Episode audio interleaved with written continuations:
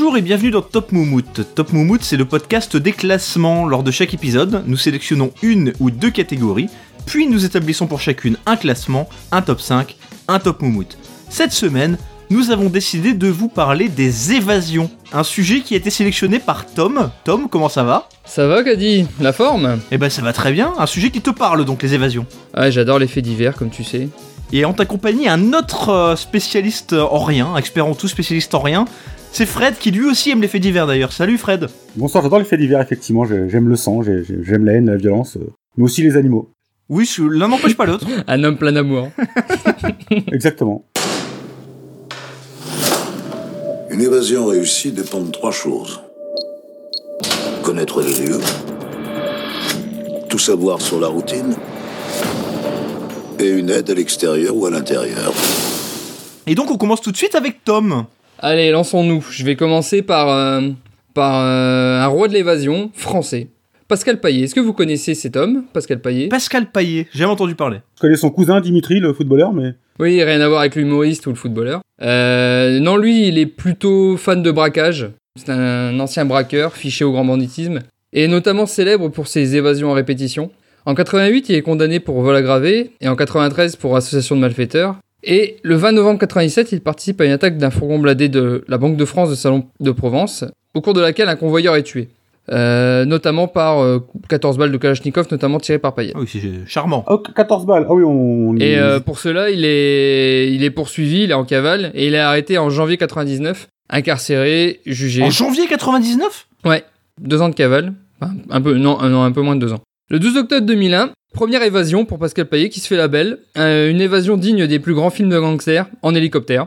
Donc euh, il y a peu de détails sur l'évasion, j'ai trouvé peu de détails dessus, mais en gros c'est simple. C'est bien, on va la classer très haute celle-là. non non, mais c'est parce que il y en a pas qu'une d'évasion. C'est pour ça que D'accord. c'est pour ça qu'on le surnomme le roi de l'évasion, c'est parce que Un serial évadeur. C'est un serial évadeur. Suite à cette évasion, il se fait rattraper euh, je ne sais quand, et il est récidive le 14 avril 2003, où là, c'est lui qui organise l'évasion d'un de ses anciens euh, comparses, notamment euh, lors de la fusillade qui a tué un convoyeur de fond. Il utilise la même technique que, que, que celle qu'il a employée pour, euh, pour s'évader lui en 2001, par hélicoptère, exactement le même procédé, Un grand classique. un grand classique. L'hélicoptère, le tunnel, c'est les deux grands classiques. C'est les deux grands classiques. C'est clair, ouais. Après cela, il se fait attraper. Euh, en janvier 2005, il est condamné à une peine de 30 ans de réclusion criminelle pour homicide volontaire, donc du convoyeur de fond. En 2007, il reconnaît être l'organisateur de l'évasion de 2003 et est condamné à 7 ans d'emprisonnement. Ses trois autres complices à 3 ans d'emprisonnement. Et il est par ailleurs aussi condamné à 6 ans d'emprisonnement pour sa propre évasion de 2001. Donc là, il est incarcéré. faut savoir qu'il est, euh, qu'il est incarcéré, il est ultra surveillé parce qu'il a quand même eu une première évasion. Il a fait évader quelqu'un d'autre. Et là, va se produire sa troisième évasion. Le 14 juillet 2007, profitant de la fête nationale française, ce sont plusieurs de ses complices qui parviennent à l'extraire du quartier d'isolement de la maison d'arrêt de Grasse par hélicoptère. En fait, l'opération se déroule en quelques minutes. Un hélicoptère détourné avec un pilote de l'aéroport de Cannes-Mandelieu par quatre hommes cagoulés et armés se pose sur le toit de la prison. Les malfaiteurs s'infiltrent dans le quartier de sécurité où était tenu le braqueur. Ils défoncent au passage une porte avec une disqueuse thermique. Libéré, Pascal Paillet repart avec un hélicoptère. La- L'appareil se pose une demi-heure plus tard dans l'enceinte d'un hôpital du Var et le pilote est relâché indemne. Faut savoir que c'était ouais donc c'était l'un des détenus les plus surveillés. Il était euh, H24 au quartier euh, haute sécurité. Et euh, donc il a juste profité du fait que le 14 juillet, ben clairement, euh, tout, euh, les forces de l'ordre, les trois quarts étaient plus euh, devant leur écran ou carrément sur les Champs Élysées pour pour les parades. Et donc il s'est fait la malle. Au bistrot, oui. Faut savoir que Pascal Paillet, ouais, au bistrot. Tom est déjà en train de griller toutes les expressions possibles. hein. Il s'est fait la belle, il s'est fait la mal. C'est clair. Ouais. Tu vas avoir du mal à te renouveler, fais attention. savoir que Pascal Paillet a le record du monde, enfin c'est Wikipédia qui nous le dit, il a le record du monde du nombre d'échappées réussies par hélicoptère. C'est pas mal hein, comme, euh, comme record du monde. Ouais, c'est intéressant. Moi je trouvais que c'était pas mal de commencer par, euh, par lui parce que c'est quand même un mec qui s'est évadé, euh, enfin qui s'est évadé deux fois par hélicoptère et qui a fait évader une troisième personne par hélicoptère. Donc là je pense que niveau hélicoptère et niveau évasion, on est bien avec lui là. Donc je pense que c'est pas mal pour, euh, pour commencer notre classement. C'est un bon étalon. Après, ça reste du classique quand même. C'est du classique, mais euh, c'est quand même un mec qui, qui, a, qui a récidivé plusieurs fois. euh. Aucune victime sur l'évasion? Non, aucune victime. Ah, bon point. Ah, Ça, ça, ça joue en sa faveur, ça quand même. c'est clair. Fred, Alors moi, malheureusement, il y a quelques victimes sur le chemin. Aïe, pour aïe, notre aïe. ami Jacques Messrine. ah, tu risques de passer derrière. J'en parle parce que c'est quand même presque un, symbole français, tellement euh, l'ennemi public numéro un, quoi, donc obligé d'en parler. On peut pas cautionner tout ce qu'il a pu faire hein, dans ses évasions parce qu'il a quand même blessé gravement des gens, même tué. Ah, De, de manière générale, On on, peut pas cautionner on- ça. on ne On cautionne cautionne pas, pas les auteurs, euh, même de ceux qui seront présents dans le top 5, etc. On ne cautionne pas. hein. Et voilà, c'est pas une, une, une analogie. Une, On s'intéresse, mais on n'encourage pas. hein. Do- Don't try this at home. Exactement. N'essayez pas ça chez vous. Toujours le rappeler. C'est fait, par des professionnels. leur- Exactement. Donc lui aussi un multirécidiviste de l'évasion. Donc il commence sa carrière de donc au Canada en 69. Donc là on a très peu de détails, mais on sait qu'il s'évade. Le lendemain, il va libérer sa compagne d'une autre prison. C'est assez balèze quand même ça. Où ils sont tous Ça, repris le lendemain. ça, c'est- quand même classe. il- C'est-à-dire que le, gars- le, le gars fait ça dès le lendemain. C'est-à-dire qu'il pourrait ça. tranquillement se la couler douce un petit peu pépère en célibataire. Tu vois, mais non, le gars, chercher non, direct, il va chercher sa femme, quoi. Improbable. C'est ça le plus improbable, finalement. Ouais, c'est ça qui est fou. Mais, malheureusement, on n'a pas de détails sur cette évasion. Mais il va récidiver, toujours au Canada, en 72, le 21 août 72, de la prison de Saint-Vincent-de-Paul. Alors, je sais pas si c'est parce que c'est au Canada qu'on trouve pas beaucoup d'archives, donc on- je me suis basé sur ce qui se déroule dans le film euh, de Richet. Alors, j'espère qu'il est assez proche de la réalité, mais en gros, ils auraient soudoyé un autre, un autre prisonnier qui était un petit peu responsable de l'atelier euh, de mécanique pour fabriquer une fausse pince coupante en bois et la remplacer dans, le, dans leur atelier euh, des outils. Ça, j'aime bien ça. En ayant un peu corrompu un, un- un des gardes pour qu'il ferme un peu les yeux. En fait, ils sont vachement basés sur son bouquin à lui qu'il a écrit euh, en prison, euh, L'instinct de mort. Donc on va con- on va considérer que c'est réel, mais voilà. Il y a pas de il y a pas de il y a pas de selfie, enfin il y a pas de film WhatsApp de l'époque, rien. Donc euh. et donc en gros ce que il est avec un complice s'appelle Jean-Paul Mercier et euh, il a remarqué que le lundi, alors pareil dans le film ils disent que c'est les mecs qui sont bourrés de la veille, enfin sont en, en gueule de bois de la veille. Et donc ils profitent d'un lundi ensoleillé où les gardes sont un petit peu moins focus pour euh, carrément découper le grillage en pleine journée et se barrer à travers champs et forêts. Ah, moi, j'avais lu que c'était un week-end qu'ils avaient fait ça. Parce que justement, les gardes, ils étaient moins présents. Alors- On n'a pas les mêmes sources. hein. Bah dans le film il parle d'un lundi parce qu'il disait que c'était en gueule de bois. Ah. Donc euh, c'est là que j'ai aussi des, des contradictions. Donc euh, si quelqu'un est proche de Maîtrise et connaît la vérité, n'hésitez pas à nous contacter par email hein, ou par Twitter. J'aimerais On rappelle notre passé. adresse mail montopmoumout at gmail.com. Toujours premier sur la précision. Bien sûr. Ça c'est de la passe décisive ça. Alors ce qui est assez fou, c'est qu'il avait promis au- justement aux, prisonniers qui l'avaient un petit peu aidé pour se procurer la pince coupante, qu'ils reviendraient tous les libérer un petit peu plus tard, s'il arrivait à s'échapper. Et deux semaines plus tard, le 3 septembre, alors entre-temps il a quand même braqué euh, le 26 août une caisse populaire euh, dans une ville, Ouais, ça, ça, c'est la Puis routine. dix minutes plus tard, une autre dans une autre ville. Puis le 28, la Toronto, la Toronto Dominion Bank à Montréal. Et le 31, il rebraque la même banque. C'est assez énorme quand même. Mais ceci dit, ça c'est un peu comme euh, on l'a vu récemment avec Redouane Faïd. C'est un peu une constante, c'est-à-dire que le mec a plus trop de moyens euh, une fois qu'il s'est il s'est évadé. Et la première chose qu'il essaye de faire avec ses complices, c'est justement braquer à nouveau et se renflouer en fait. et ça coûte cher à une cavale. Exactement. Donc ils reviennent vraiment à la, à la prison donc, euh, armés euh, lourdement. Bon malheureusement ça se passe pas comme prévu. Une fillade éclate, ils blessent grièvement deux gardes. Et ils abandonnent donc le projet. Du coup il part en cavale de nouveau. Il part au Venezuela. Je crois qu'il passe par le. Il revient en France en décembre 72 pour se faire arrêter le 8 mars 73. Et il est en prison. Et là va arriver euh, son fait d'armes Ah, le plus connu, son évasion du tribunal de Compiègne. Ah oui, c'est vrai. Donc, le Magnifique, 6 juin, il est convoqué au tribunal de Compiègne pour une affaire de chèques sans provision.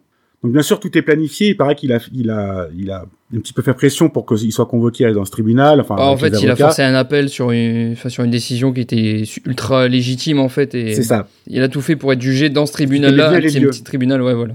Et donc deux de ses complices, Michel Ardouin et Alain Caillol, ont entre-temps caché une arme dans les toilettes des avocats. Donc derrière la chasse d'eau. Et sur le chemin de la prison, entre la prison et le tribunal de Compiègne, Mesrine euh, simule des maux de ventre. Il dit qu'il est pas bien, il a des intestins en feu. Et une fois sur place, il continue à dire qu'il est pas bien et qu'il doit aller aux, toile- aux toilettes. Donc les, les gendarmes l'amènent aux toilettes publiques. Malheureusement, c'est pas les bons. Donc là, pour s'en réchapper, il fait un scandale en disant il y a pas de papier, c'est dégueulasse, on me respecte Oh pas. Et les gendarmes pris pris au dépourvu, bah, ils savent pas comment réagir. Et pour éviter un esclandre euh, supplémentaire, ils l'emmènent aux toilettes des avocats, à l'étage. Donc là, il a réussi son coup. Waouh. Il fait du bruit pour simuler une sorte de diarrhée, il tire la chasse plusieurs fois, et il récupère l'arme à 9 mm cachée dans la chasse d'eau. Il la cache sur lui. Il est toujours menotté. Hein. Donc là, il arrive en, en salle de hôtel tribunal, ou prétoire. Il est appelé à la barre, il est toujours menotté. Hein. Et il sort l'arme et braque le juge.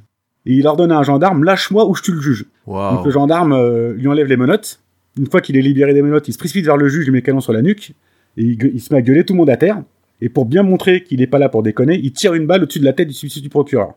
Donc là, il est, il est chaud, il est sérieux. Il se barre de la salle avec son otage, et une fois dans la rue, il lâche le juge, il court à fond vers la place du château à Compiègne, où une R16 l'attend.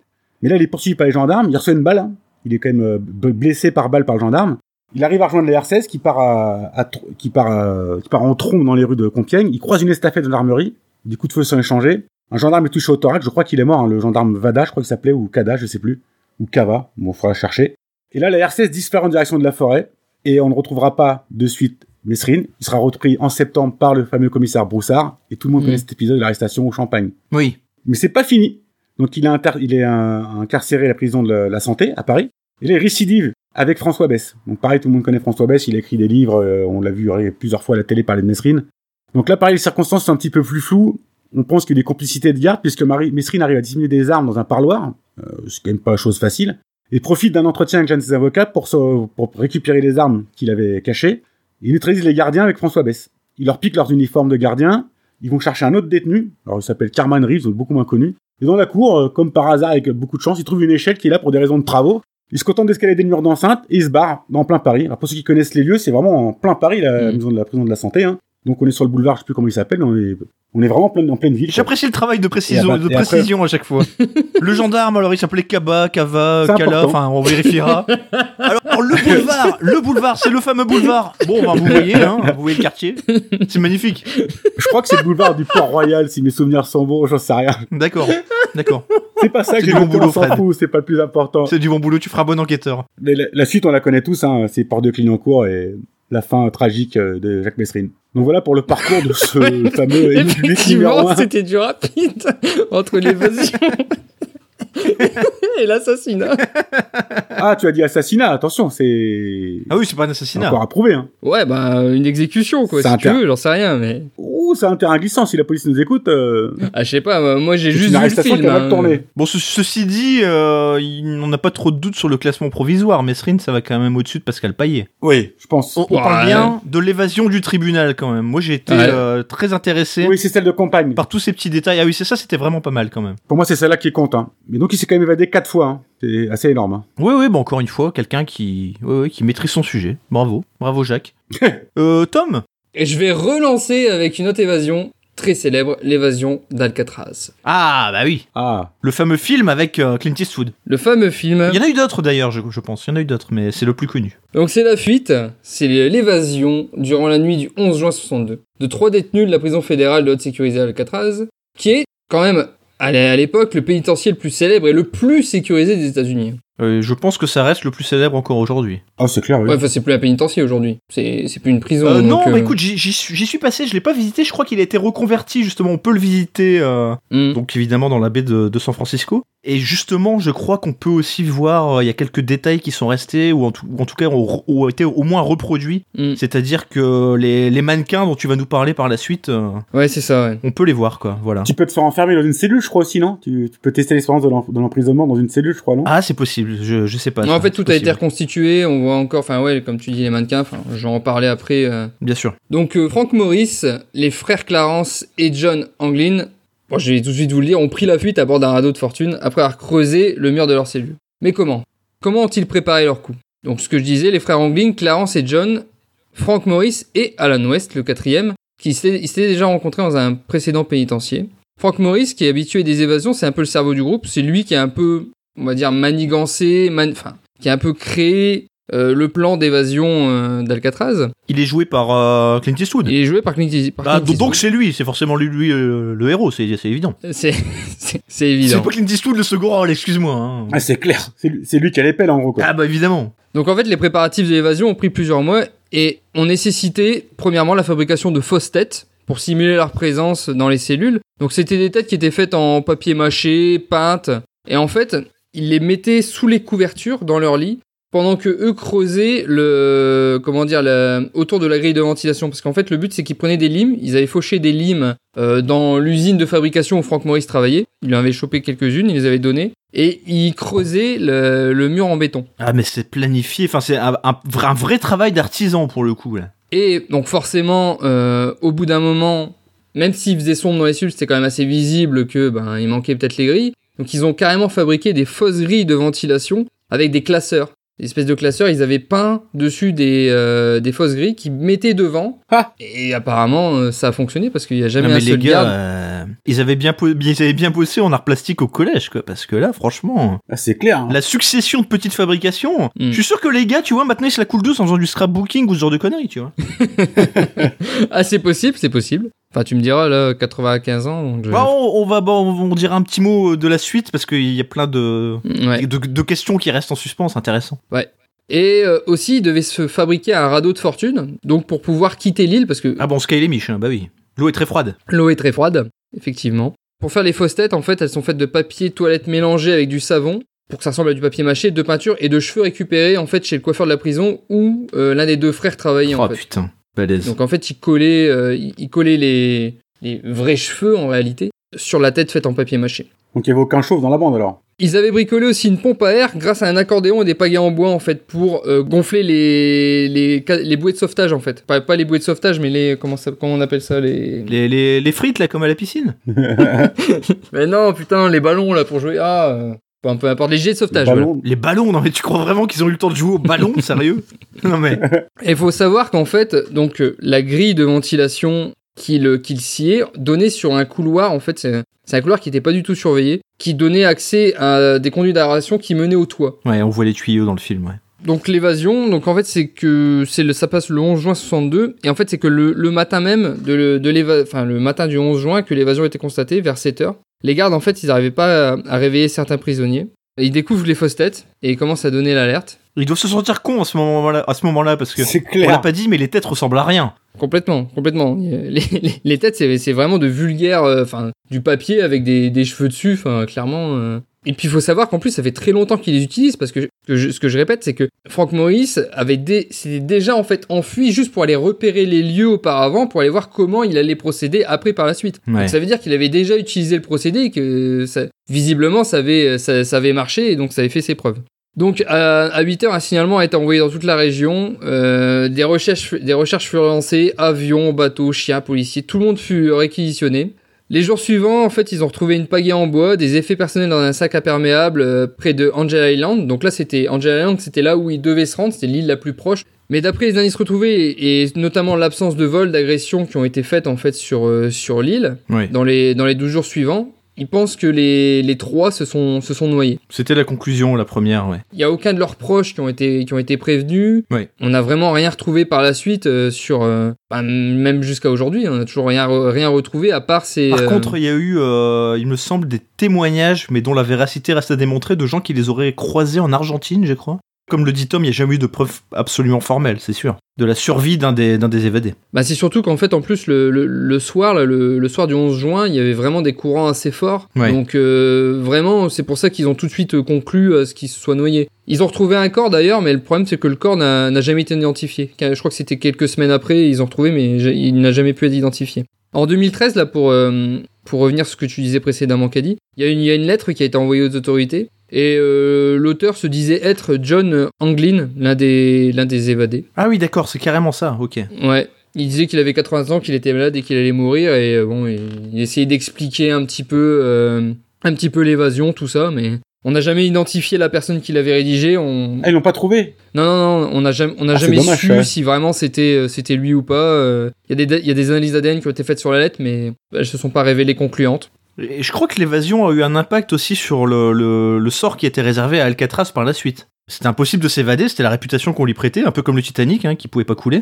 Et quand ça s'est produit, euh, bah ça a foutu en l'air un peu cette réputation, évidemment. Bah, c'est simple, la prison. euh, Et elle a fermé pas si longtemps après, les- finalement. L'année d'après, en 63. Ah bah voilà, l'année d'après, bah voilà, c'est bien, bien, ce qui me semblait. ouais, ouais. C'est su- suite à, ce, à cet événement que la prison a fermé. Ok. Tout ce que, tout ce que je vous ai dit là, euh, enfin, je, je l'ai pas inventé, je l'ai vu dans le film. Ah, le film est sympa, ouais. Vraiment bien, vraiment bien. C'est enfin, un vieux film, après c'est un film des années 70, donc euh, effectivement, c'est Je pas. l'ai vu il y a très longtemps, mais je me rappelle pas spécialement. Mais J'avais tendance, instinctivement, à placer cette évasion au sommet de notre classement provisoire. oui, parce qu'il y a pas de mort, c'est Il n'y a pas de chevaleresque. mort, c'est il y a le, voilà, c'est ça, il y a une inventivité folle. Ah, surtout qu'elle reste toujours mystérieuse à cette heure. euh, enfin, Elle reste mystérieuse, mais même si on devait partir du principe qu'ils sont morts et que donc l'évasion n'est pas totalement euh, à son terme finalement, même si on devait partir de ce principe-là, il y a tellement de créativité, il y a tellement de, de, de, travail derrière, de Ouais, c'est chevaleresque, ouais. Voilà, c'est ça, c'est romanesque, il y a des, c'est vraiment les petits artisans. Moi j'aime bien les petits artisans, moi. J'aime bien les petites évasions, euh, papier mâché, tout ça, ça, ça me parle, voilà. Nos régions ont du talent, quoi. Exactement. Enfin, et puis jamais personne ne s'était évadé d'Alcatraz. C'était la prison où- d'où on ne s'évade pas. Voilà. Pour moi, c'est c'est mythique. Quoi. Dans ce cas-là, j'ai l'impression qu'on se rejoint et que cette évasion d'Alcatraz prend la tête du classement provisoire devant donc euh, les, les évasions de Jacques, Mes- Jacques Messrine et Pascal Paillet. Fred? Alors moi aussi j'ai un trio. Alors, c'est pas l'affaire Louis Trio, c'est le trio Corse. Oh là là, non, non, non, non, non. Déjà, ça c'est un mauvais point. Déjà, déjà tu seras pas premier avec celle-là déjà. Ah attends, attends le contenu. Ah, j'attends. Donc Francis Mariani, Maurice Costa et Pierre-Marie Santucci. Ah, ça chante déjà. Ça, c'est des... Aussi nommés les parrains corses. Ouais, ça chante. J'aime. Bon point, ça. Ouais, membres de la fameuse brise de mer. Ah Et en tant que joueur de poker, on connaît tous un peu la brise de mer. Ah bah oui, On bien sûr. Pas pourquoi, bien a, on a peur de mourir, mais. Donc le contexte, ils sont emprisonnés à la prison de Borgo en Corse à cause d'une histoire de raquette, un standard en Corse. Il joue au tennis? Pardon. Ça j'aime, tu vois, ça j'aime. Et en prison, un de ses amis, euh, un des amis de Mariani, qui est aussi emprisonné, lui dit d'être patient parce que l'histoire va s'arranger. En gros, le patron de la pizzeria qui avait porté plainte a soudain réalisé à qui il avait affaire. Ouais, c'est- c'est c'est toujours l'ami d'un ami d'un ami là-bas. C'est ça. Et donc il lui explique que le patron de la pizzeria qui a porté plainte vient de réaliser Putain, mais c'est quand même. contre qui Les, porté les- plainte. les mecs ont raquetté une pizzeria, quoi. C'est que c'est quoi cette histoire Ils étaient pas contents, le mec leur a servi une reine blanche et eux ils voulaient une hawaïenne enfin, quel est le... On, lui a- on leur a servi une casane, ils ont dit non, c'est quoi ton sandwich? Non, c'est- quoi ça? Non, non, mais vous, vous savez comment ça marche. Ils viennent raqueter toutes les, tous les magasins en disant qu'ils ont besoin d'une sécurité, que s'ils payent pas, euh, peut avoir des problèmes. C'est comme ça que ça marche. En tout cas, si vous n'avez pas écouté notre épisode sur les pizzas, il n'est pas trop tard. Allez-y. vous comprendrez peut-être certaines de nos blagues. Et donc, ce patron de pizzeria qui avait porté plainte se chie dessus en réalisant à qui il a affaire et donc retire sa plainte. Et donc, les- la- l'affaire devrait se tasser. Sauf que Mariani est enfermé depuis un an, il a plus de patience. Et il est un peu, il est à bout et il faut qu'il sorte. Donc, pendant trois semaines, il gère son évasion de sa cellule à l'aide de téléphones portables cachés dans les enceintes de son lecteur CD. Waouh. Donc là, le vieux matériel, ça a quand même des avantages. hein. On peut cacher des portables dans des enceintes. Donc c'est pas la, la plus spectaculaire, mais pour moi, c'est l'une des plus folles. Donc ils se font, euh, enfin ils se procurent auprès d'un gardien certainement corrompu, hein, pas forcément d'autres moyens de le faire, un original d'ordre de mise en liberté. C'est une sorte de document euh, juridique qui permet euh, de libérer un, prison, un prisonnier de prison. Et via des complices qui sont dehors, ils se font rédiger un faux, un faux grâce à ce modèle. Et le jeudi 31 mai 2001, à 17h04 précise, au greffe de la prison, trois fax arrivent demandant la libération de Francis Mariani, Maurice Costa et Pierre-Marie Montucci. Santucci, pardon. Le document en fait est envoyé depuis un campanile d'Aix-en-Provence. Oh là là, c'est magnifique. Ça, c'est excellent. Très bon point, très bon point le campanile.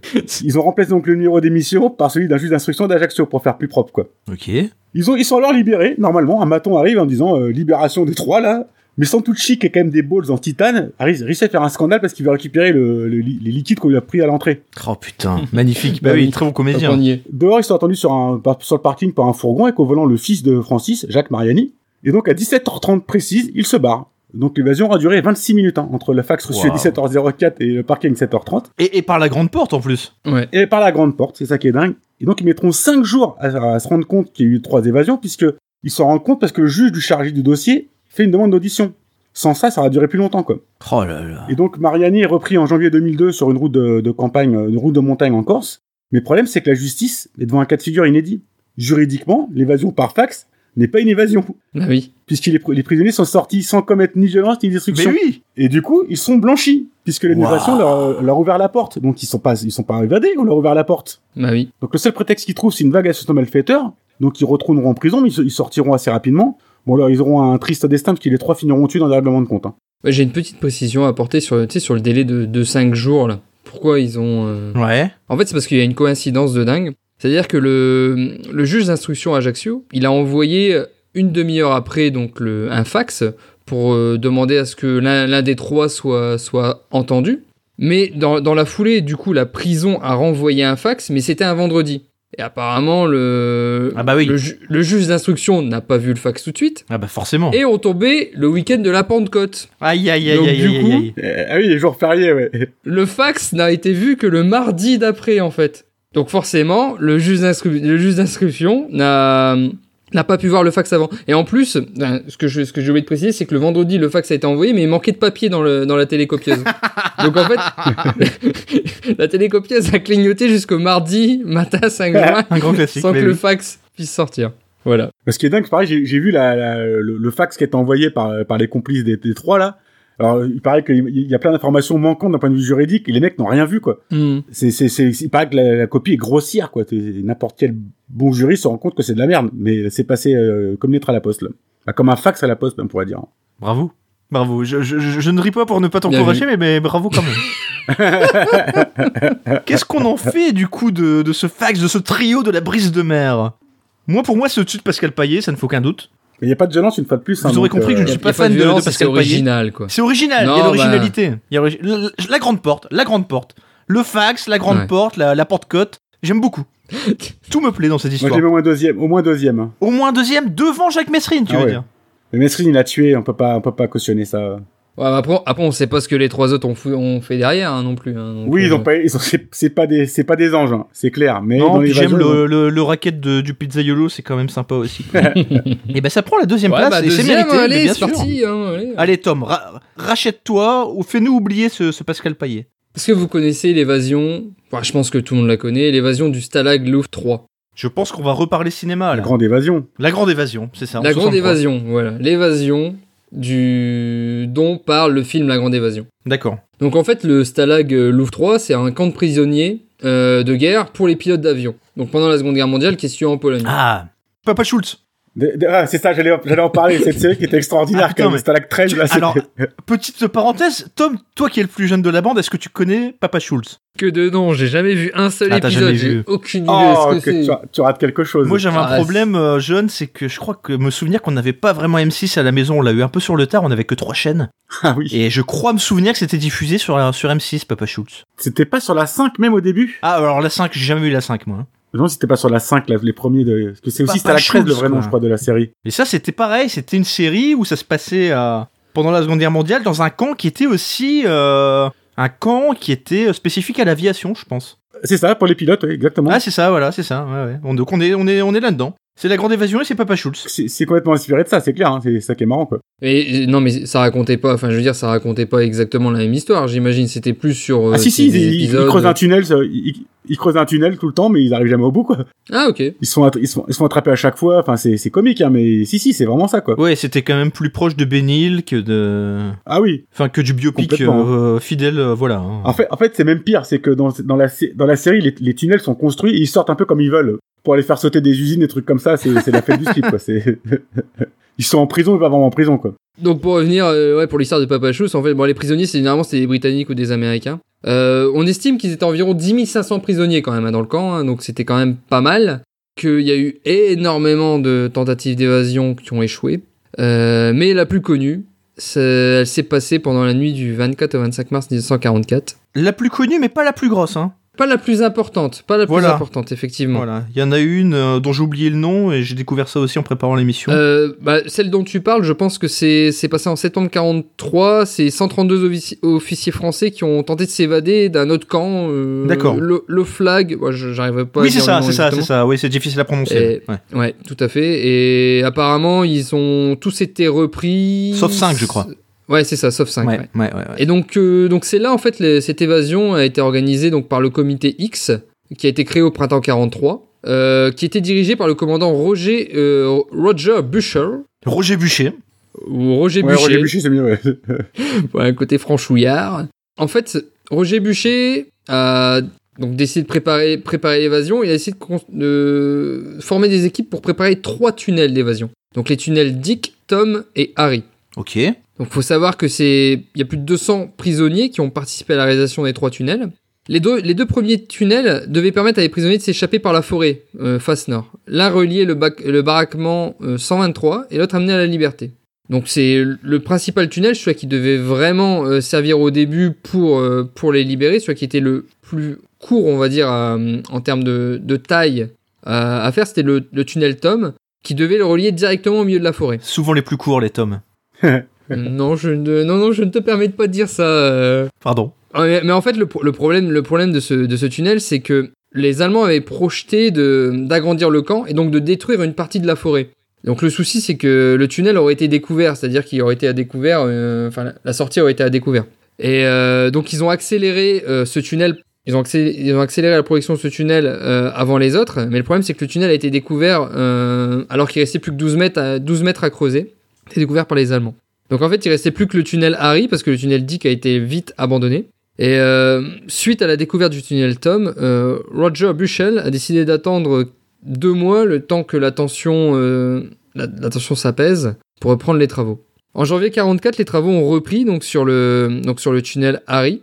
Il devait creuser environ 120 mètres sous 10 mètres, euh, sous 10 mètres. Donc, faut bien s'imaginer quand même euh, la, la taille du tunnel et Ouais. tout ça à la main. Les tonnes de terre Dans, qu'il dans faut les conditions, charrier, enfin, on- on est en, Ah ben, euh, si vous voulez un peu vous rendre compte de ce que ça représente comme travail de creuser un tel tunnel, il y a un film documentaire qui est très intéressant qui s'appelle Le cerveau avec Bourville et, et Jean-Paul Belmondo. Ah mais oui, oui, oui, oui. oui. Bon, j'ai peut-être ouais. exagéré quand j'ai dit documentaire, mais au tout début du film, euh, Bourville aide Jean-Paul Belmondo à s'évader. Alors, euh, en plus, ils sont- on, on se rend compte par la suite qu'il s'évade alors qu'il lui restait, je crois, moins d'une semaine à tirer. Et donc, ils creusent tous les deux un tunnel, et on a un merveilleux plan de coupe, je salue le travail du réalisateur, où on voit le tunnel de Jean-Paul Belmondo qui passe au-dessus du tunnel de Bourville. Et du coup, Bourville continue de creuser et finit dans la cellule de Belmondo pendant que Belmondo, lui, sort euh, par l'endroit qui était prévu initialement. quoi. C'est quand même euh, un film de qualité. Et puis, enfin, vous imaginez bien la tonne de terre euh, qu'il fallait sortir de là. Et donc leur technique, en fait, c'était de cacher ça dans, le- dans leur poche de leur, euh, de leur pantalon. Et euh, donc au, au sorties, donc dans le camp, en fait, ils évacuaient le, la- les restes de terre un peu partout. Donc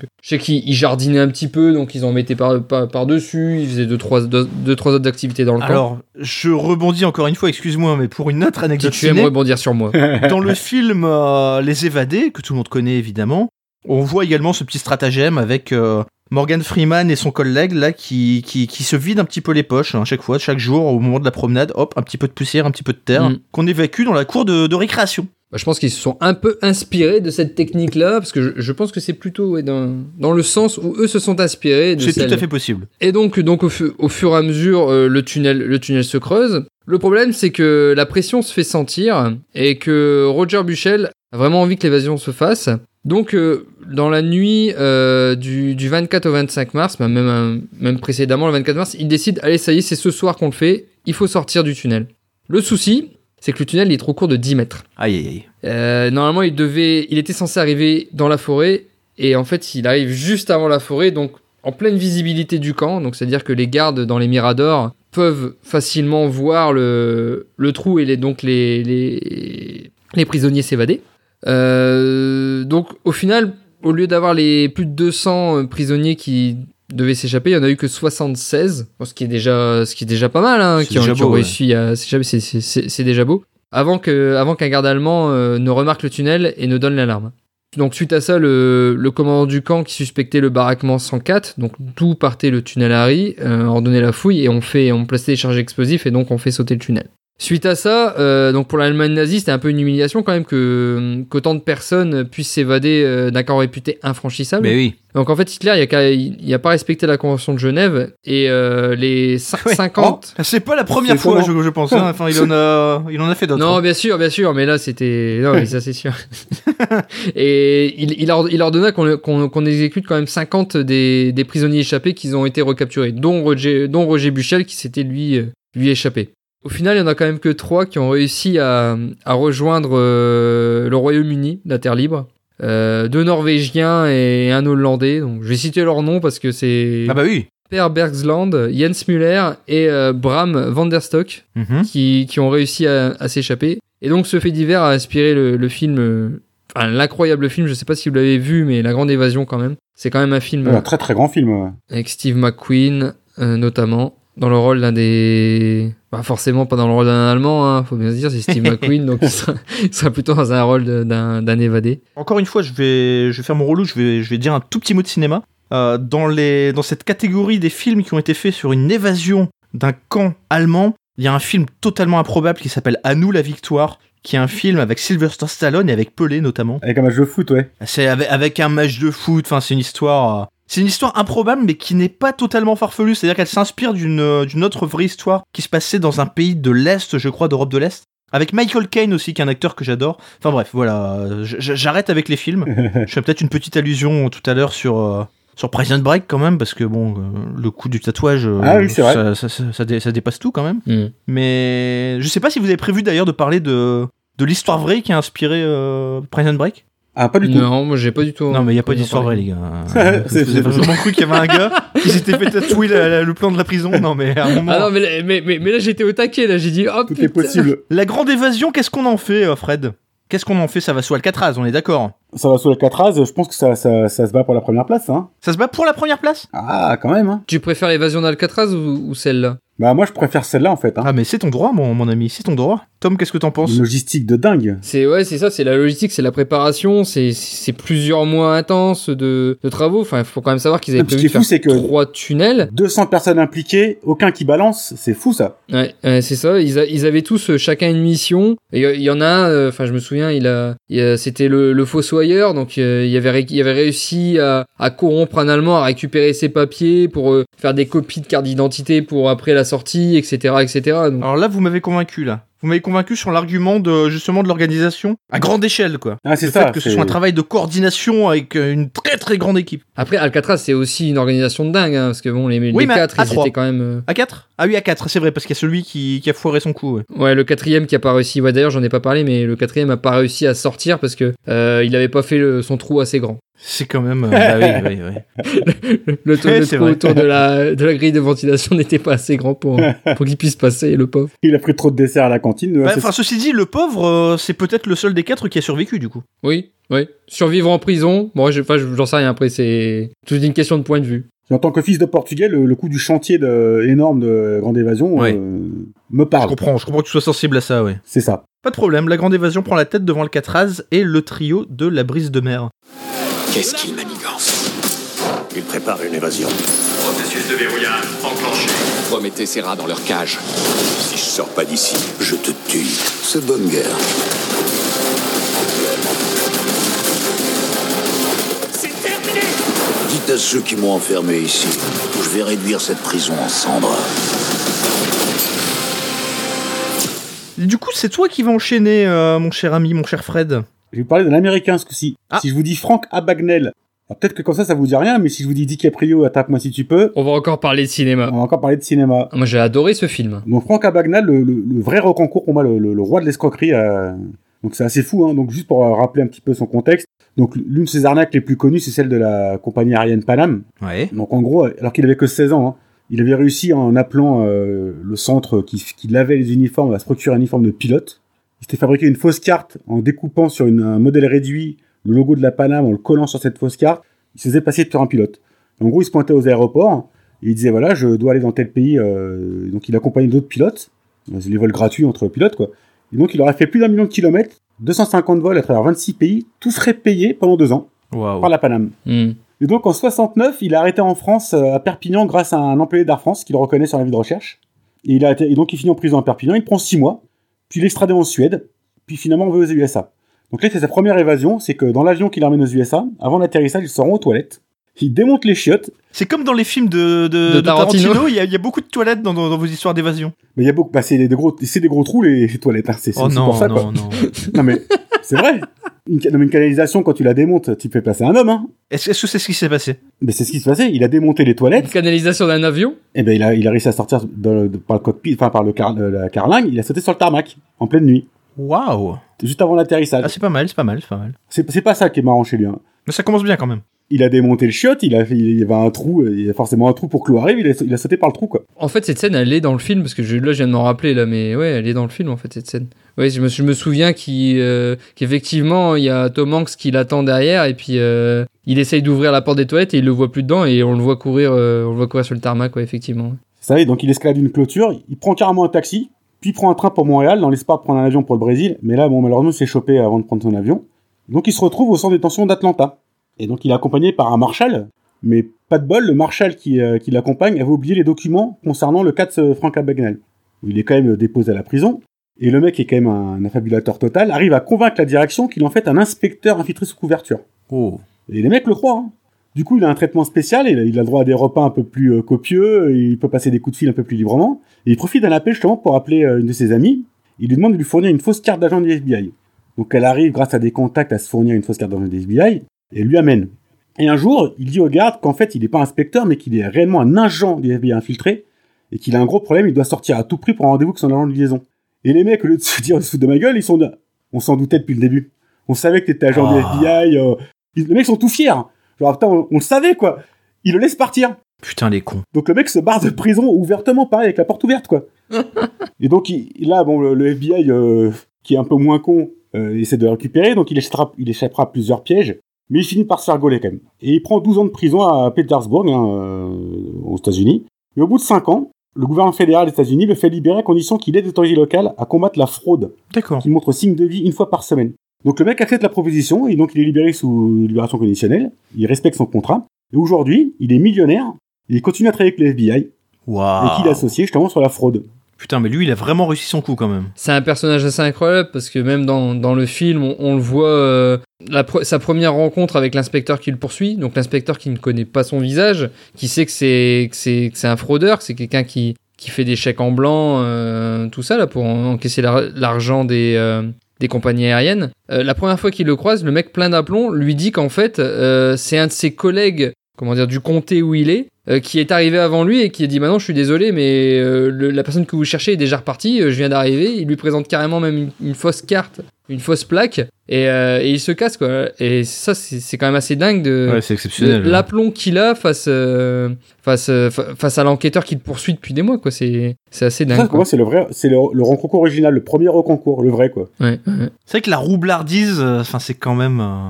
J'ai- J'aime, tu vois, j'aime l'artisanat, je le disais tout à l'heure, mais j'aime la, j'aime les roublards aussi. J'aime les filous, j'aime la filouterie, voilà, la filouterie. Quand on redit ça, on dit c'est c'est trop gros, mais en fait plus c'est gros, plus C'est ça. ça. passe quoi. C'est c'est ça C'est qui est ça, fou c'est quoi. ça, c'est ça. C'est ça. Et je commence à me dire que finalement, Michael Scofield s'est peut-être inspiré d'une histoire vraie.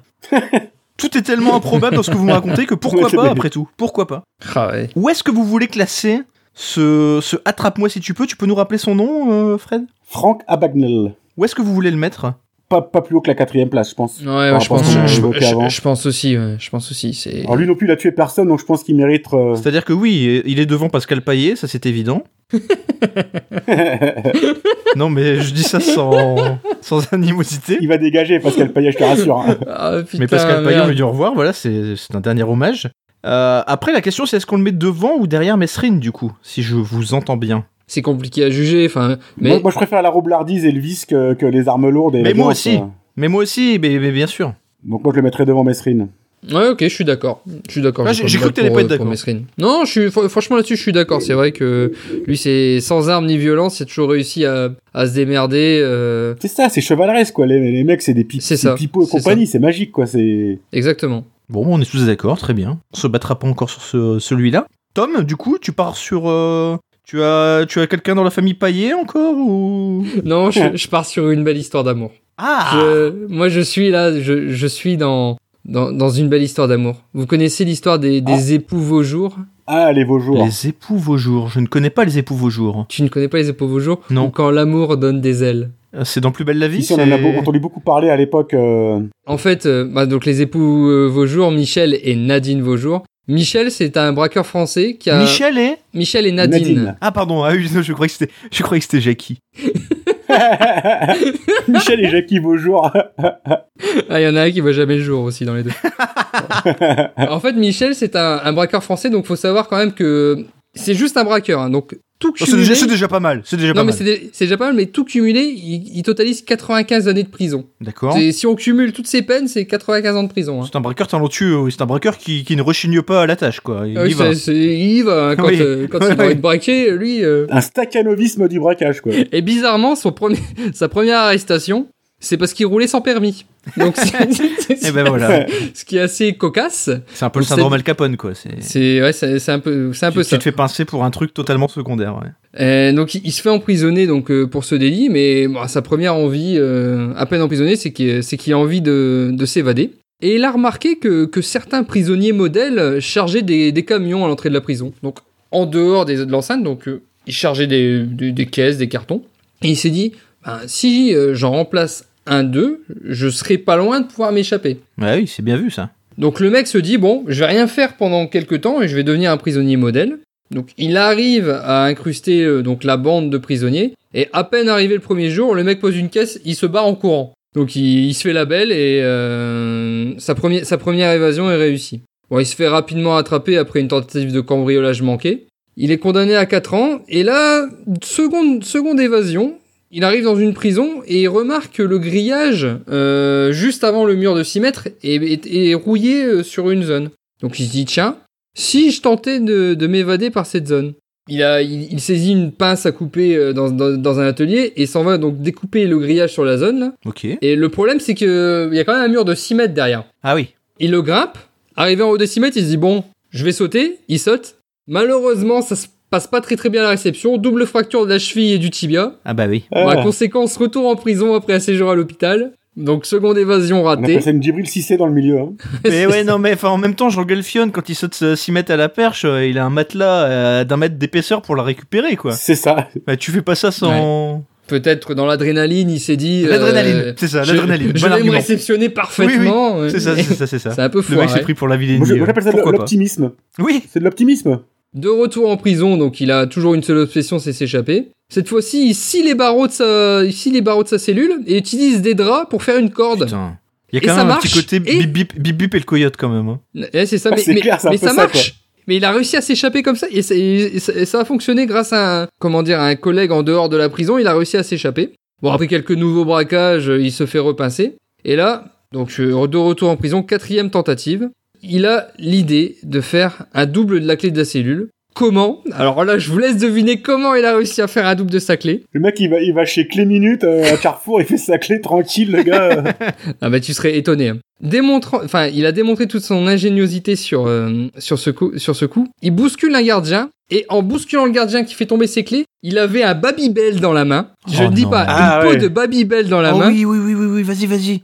Et là, il- gra- grâce à la peau de Babybel, il a moulé l'empreinte de la clé Oh là là dans la là peau de. Babybel qui était en sa main. Et il l'a bon, lui. conservé. il l'a conservé. Il s'est inscrit à, à l'atelier euh, métaux, euh, tout ça pour faire fondre du, du métal. C'est dingue. Et il a reproduit l'empreinte de la clé. C'est véridique. Il a reproduit l'empreinte de la clé. C'est un génie. Arrivé dans sa cellule, euh, grâce à un thermoplongeur qu'il avait volé à l'usine, il a, il, a, il a agrandi les barreaux, de, les barreaux de sa porte. Et il a réussi à passer sa main pour ouvrir la, la porte, la porte de sa cellule et s'évader. On va pas se mentir, le coup du Babybel, ça c'est un argument c'est très très fort. Parce que je peux te dire que dans la grande évasion ou dans le le- le- le- Il l'évadé d'Alcatraz, euh, je suis désolé, mais ouais, non, Clint Eastwood il utilise pas de Babybel quoi.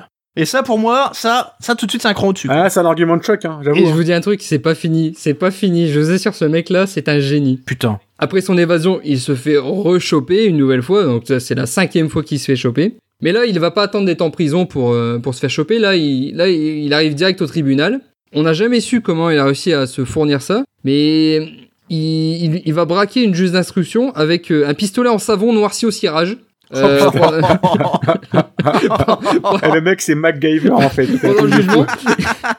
c'est un- assez un truc de dingue. Et il arrive encore une fois à s'évader, mais là carrément du tribunal, donc euh, en braquant la juge d'instruction. Donc le mec après bon renchaîne pendant plusieurs années euh, quelques braquages jusqu'à rencontrer son grand amour. Ah. Mais Nadine, j'attendais Nadine depuis tout à l'heure là. Mais oui, mais Nadine, mais c'est parce que c'est- Mais là, lui aussi, il attendait Nadine depuis mais tout à oui, l'heure. tout, tout le monde attend Nadine. Nadine, c'est euh, c'est son, frère est braqueur et c'est son frère qui lui fait rencontrer Michel. Une belle histoire. C'est c'est c'est l'histoire, c'est c'est c'est le grand amour, le grand amour qui qui démarre. Alors ils étaient faits pour se rencontrer manifestement. Ah, ils étaient faits pour se rencontrer. D'ailleurs, elle- elle elle l'a dit, ce gars-là m'en a imposé tout de suite. Par ce Oh. mélange de, virili- Ah de bah oui. virilité et de douceur, d'assurance et de délicatesse, c'était troublant. Et de Babybel. Ah bah oui. Non mais pour peu que t'aimes le Babybel, le mec il en a toujours dans sa poche, hein, donc forcément ça aide. Enfin bon, Michel, lui, euh, tombe aussi amoureux de Nadine, euh, mais pour autant, il arrête pas les braquages. C'est un peu, euh, un peu son, son, son Ah bah, fond faut de bien gagner commerce. sa hein, faut, croûte, quand même. faut-. Bah oui. faut bien gagner sa, sa croûte. Ah bah le,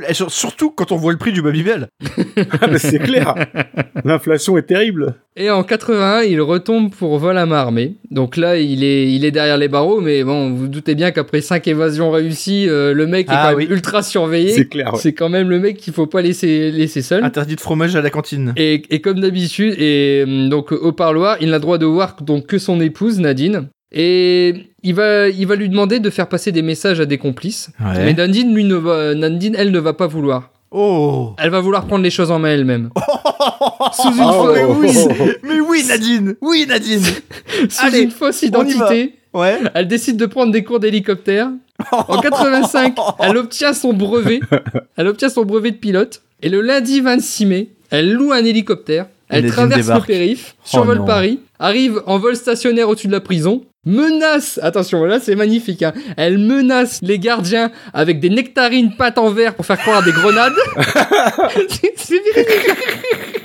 Elle elle fait croire qu'elle a des grenades dans la main pour récupérer Michel. Elle arrive à récupérer et ils s'en vont. Waouh. Bon, malheureusement, Michel se fera choper en abraquage derrière, mais se fera, euh, se fera toucher gravement à la tête et euh, il sortira hémiplégique. Donc euh, assez compliqué Ah, euh, pour lui, euh, pour lui par la suite. Ça se finit pas très très bien malheureusement pour Michel et Nadine. Oui, je m'attendais à un happy end et là t'as refroidi Ah, ouais, l'ambiance. c'est c'est- là c'est c'est pas le happy end. Bon apparemment il a, enfin, il aurait réussi à retrouver l'usage de ses membres grâce au yoga. C'est ce que c'est ce que j'ai vu sur sur internet. hein, euh, c'est le miracle, c'est un miracle. Michel est un miraculé.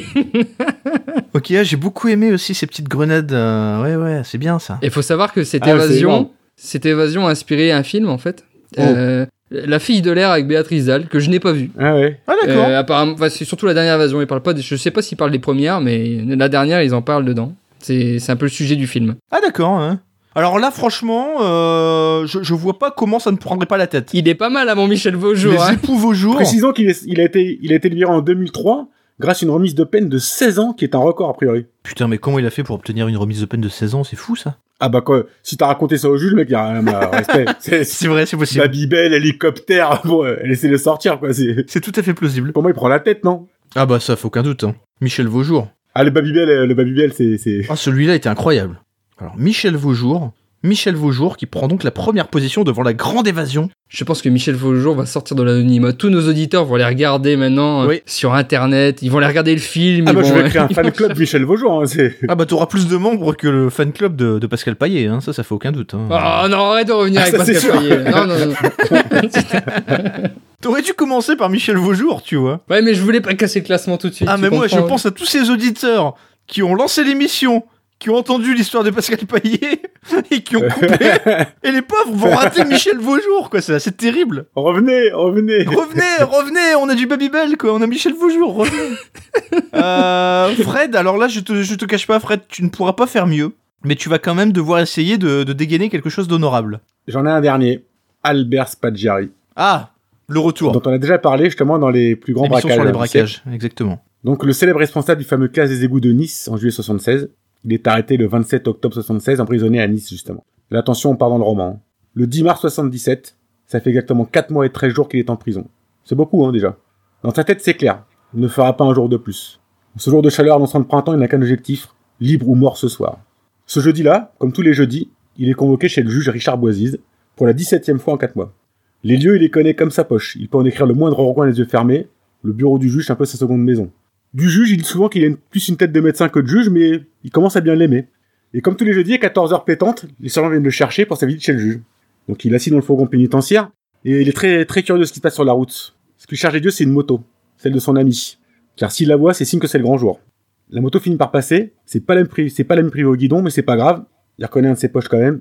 Il se regarde, Spaggiari comprend que c'est le jour. Le fourgon arrive à destination, palais de justice, en plein cœur du Vieux-Nice. La moto est là, garée. Son complice s'affaire à nettoyer les roues de la moto. Spaggiari lui fait un signe discret, les cinq doigts bien écartés de la main. 5 heures, ce sera l'heure de l'action. Son avocat l'accueille aux démarches comme d'habitude, il trouve euh, Albert un peu bizarre. Scénario lui dit euh, C'est les dents, je souffre. Dans le bureau, pas de présence policière, puisqu'en 16 rencontres, la vigilance est un peu relâchée, les gens commencent à se faire confiance. Des questions fusent, et pour une fois, les réponses aussi. Albert est beaucoup plus loquace que d'habitude, le juge euh, plutôt content de ça, puisqu'il répond sans sourciller. Toutes les questions qu'il pose, il répond. Le problème de Spaggiari, c'est qu'il a pas de montre. Et il peut pas demander l'heure. hein. Ça paraît très bizarre euh, quand on est en taux, après tout, on a le temps, quoi. Mais il arrive quand même à apercevoir la montre de la greffière, 16h58. Putain, il faut agir, là. Pour lancer l'action, il a une idée. Il explique qu'il va détailler tout le plan des égouts et tout expliquer. Donc il commence à s'agiter, il entend en bas le moteur de la moto, il commence à se dire putain c'est chaud. Et il embrouille le juge sur les plans, il en fait quelque chose de très compliqué. Il se lève, il fait plein de, plein de gestes avec les bras, il demande un stylo en disant euh, je je vais vous le dessiner. Euh, Le juge, euh, complètement pris par l'histoire, est content de cette soudaine collaboration et le laisse faire. Albert prend le stylo, revient vers la chaise, et là, en un éclair, il dévie vers la fenêtre, il défait les spagnolettes, les spagnolettes, pardon, et se jette dans 8 mètres de vide. Waouh. C'est mieux que les 6 mètres de tout à l'heure. hein. Il atterrit sur le toit d'une Renault 6. C'est un vrai miracle. Il bondit sur la moto et jette un œil vers la fenêtre et il gueule Vive la quille Oh. La justice ne le reverra jamais. Waouh. Il faut savoir que la Renault 6 sur laquelle il est tombé, il a quand même envoyé un mandat de 5000 francs euh, au propriétaire euh, en Oh. guise de Pour réparer dédommagement. le toit, ouais. Ouais, ouais, pour réparer le Une toit. Renault 6 couleur caramel, hein, faut préciser. euh. Ouais, c'est important, ouais. Ah, c'est important. Putain, c'est fou quand même cette histoire du mandat quand même. Ouais. Donc il n'y a pas de Babybel, mais c'est une belle histoire aussi. Là, y a pas de Babybel, ouais, c'est sûr. ouais. Il n'y a pas de Babybel. Il y a pas de Babybel. On, on, on avait déjà parlé. hein. Bon, euh, on est toujours déçu de savoir que c'est pas Estrosi qui conduisait la moto, mais. Oui. Mais non, ça c'est... Oui, évidemment, si vous voulez en savoir plus sur, sur Spaggiari, allez donc écouter notre épisode sur les braqueurs, les grands braquages. Non, mais franchement, très très beau récit de, de, de Fred. Très là. beau récit de, Fred, il y a, y a pas de doute. Par contre, le top 5, attention, il est quand même ultra dense là. hein. C'est-à-dire que si ça rentre dans le classement, ça passe devant le mec euh, d'attrape-moi si tu peux. Ah, Et je suis pas sûr. d'être- Ah oui, oui, on, est, on, est, on en est là. hein. rappelle-nous le classement là Ah, le classement, Ah on a donc les époux, les époux Vaujour en 1. On a l'histoire de la grande évasion, j'ai oublié le nom, le nom du camp. Stalag Luft 3. Merci. On a l'évasion évidemment d'Alcatraz en troisième position, le trio de la brise de mer en quatrième position, et donc ce, ce fameux euh, Frank Abagnale. voilà merci qui a inspiré Attrape-moi si tu peux en cinquième position. Pour moi tout ça c'est au-dessus quand même, hein, je suis désolé. hein. Ah, ben il aura juste une place d'honneur, notre, notre cher Albert alors. hein. Si ça peut te consoler, je le mets quand même au-dessus de Mesrine et, et Pascal Paillet, mais, euh, mais, mais ça ne suffit pas malheureusement à le faire entrer dans le classement. Je l'accepte. Tom, est-ce que tu en as aussi un dernier euh, dans les dans les tuyaux? J'en ai plusieurs assez courts, donc. Des euh, mentions honorables? Ouais, des men- ouais, il n'y a pas forcément des mentions honorables. Ah. Il y en a, il y en a un euh, qui me, qui m'a bien fait rire. Est-ce que vous connaissez Choi Gap Bok? Est-ce que c'est Est-ce que quelqu'un ça a de, rapport la- avec de l'entourage de, Chi- dans de un- Chipepu Voilà. Ouais, c'est ça, il, il aurait pu connaître euh, Shipipu, mais ce n'est pas ça. Ce n'est pas lui. C'est un, c'est un Sud-Coréen. Ah oui. Il faut savoir que ce Sud-Coréen a été, euh, a été épinglé donc euh, pour je ne sais quel motif euh, en 2012.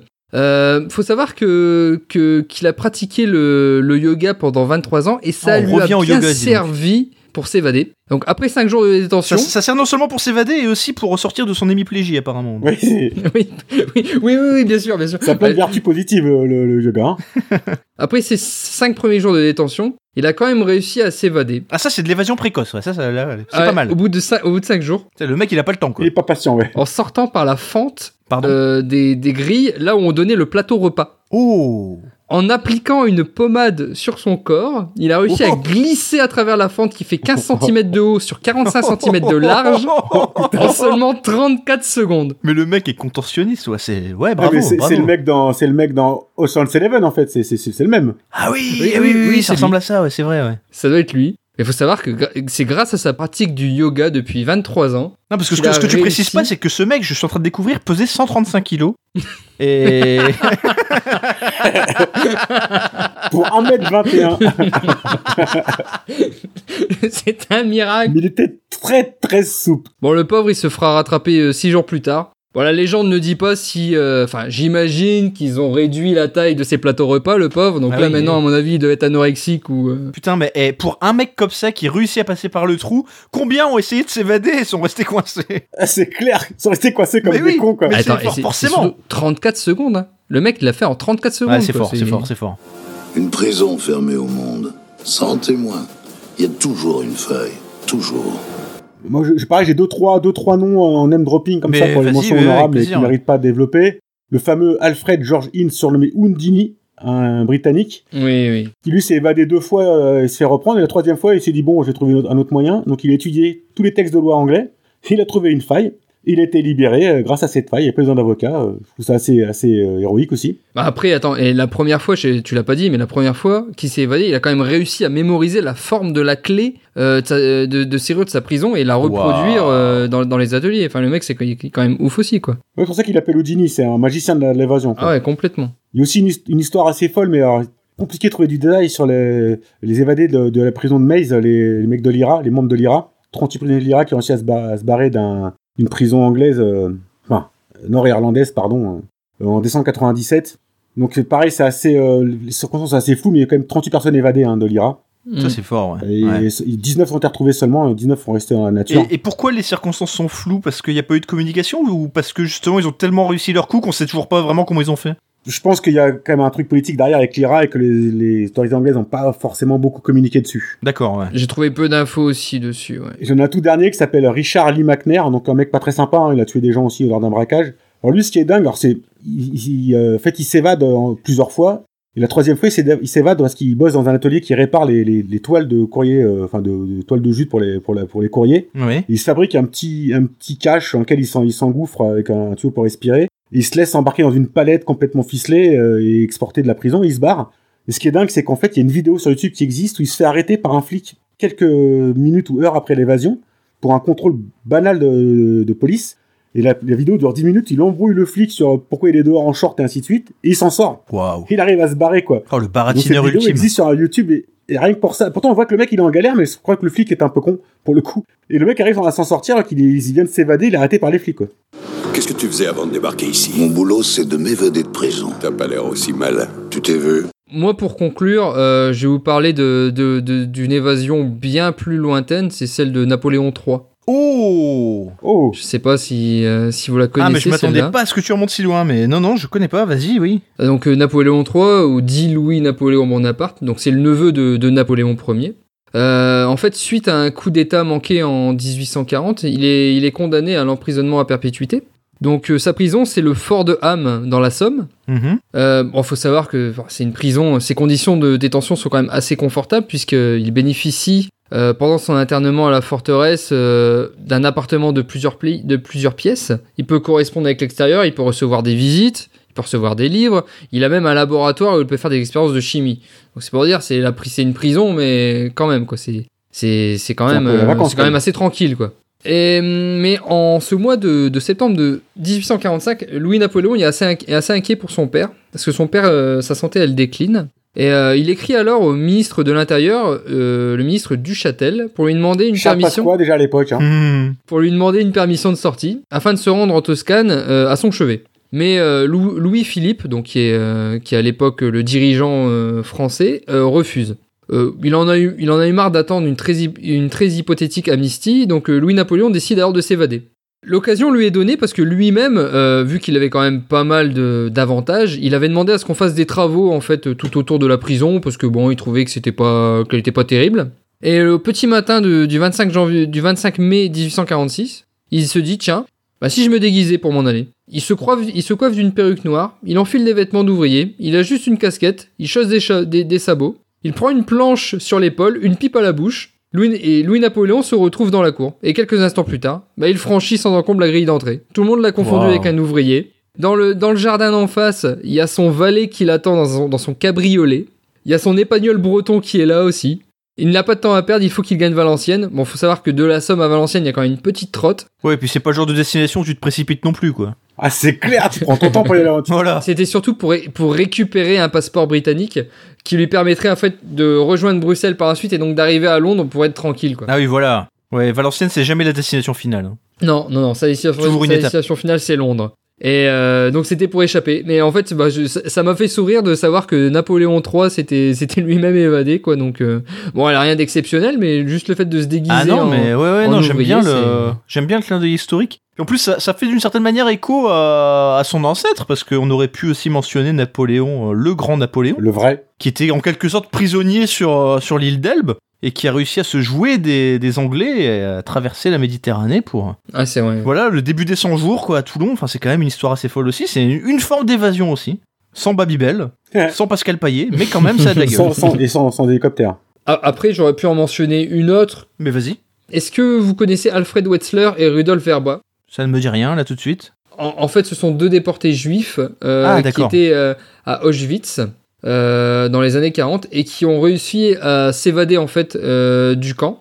Euh, et qui, et ce, ce- ce sont, ces deux personnes ont été les premiers, donc ce sont des Slovaques, qui ont été les premiers à faire le rapport Oui. qui s'appelle le rapport Verba-Wretzler de 32 pages qu'ils ont pu transmettre aux alliés pour euh, dénoncer donc les conditions euh, dans les camps en fait de concentration et c'est grâce notamment à ce rapport en fait que les alliés euh, ont pu progresser en fait et ont pu euh, accélérer en fait leur mouvement vers les camps en fait de concentration pour délivrer les camps donc en fait c'est quand même une, une évasion assez importante Ah bah, un impact historique majeur. ouais. tout à fait. Et en fait, leur plan d'évasion, euh, il faut savoir que Alfred et Rudolf, ils étaient, euh, c'était des ouvriers en fait au sein du camp, donc c'était eux qui euh, agrandissaient le camp. Et il y a un nouveau secteur en fait du camp qui, qui répondait au nom de Mexico, qui était en construction. Et il était situé à l'extérieur du périmètre des fils barbelés qui entouraient le camp d'Auschwitz. Et il n'était gardé que le jour. Et donc eux, ils étaient en charge donc d'agrandir le camp sur cette zone-là. Et euh, ils ont utilisé une cachette qui a, qui a été, euh, qui, ont- qui a été aménagée par d'autres prisonniers sous une pile de bois. Le 7 avril 44, euh, ils se dissimulent sous cet abri.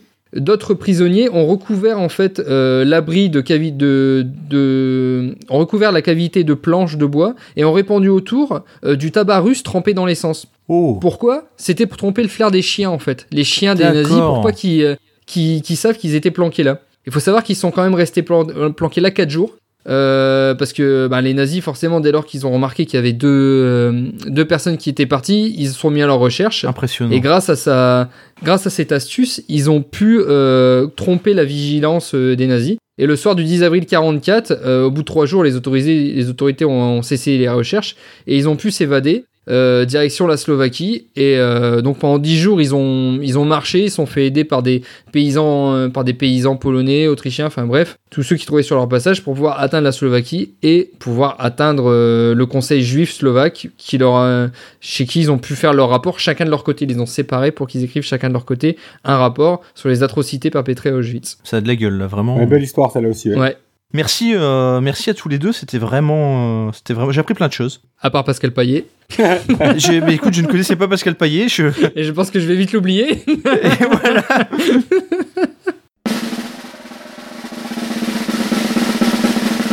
Nous avons donc en 1 Michel Vaujour, les fameux époux Vaujour, avec, euh, avec Nadine, qu'on salue. En 2, l'évasion qui a inspiré le film La Grande Évasion.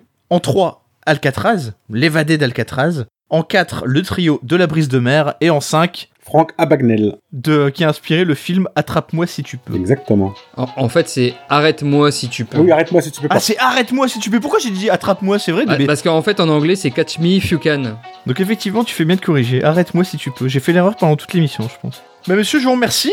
Et puis je vous dis à bientôt. À, nous, à bientôt pour un nouveau Top Merci à vous deux et à bientôt. ciao À bientôt. À la prochaine. Salut.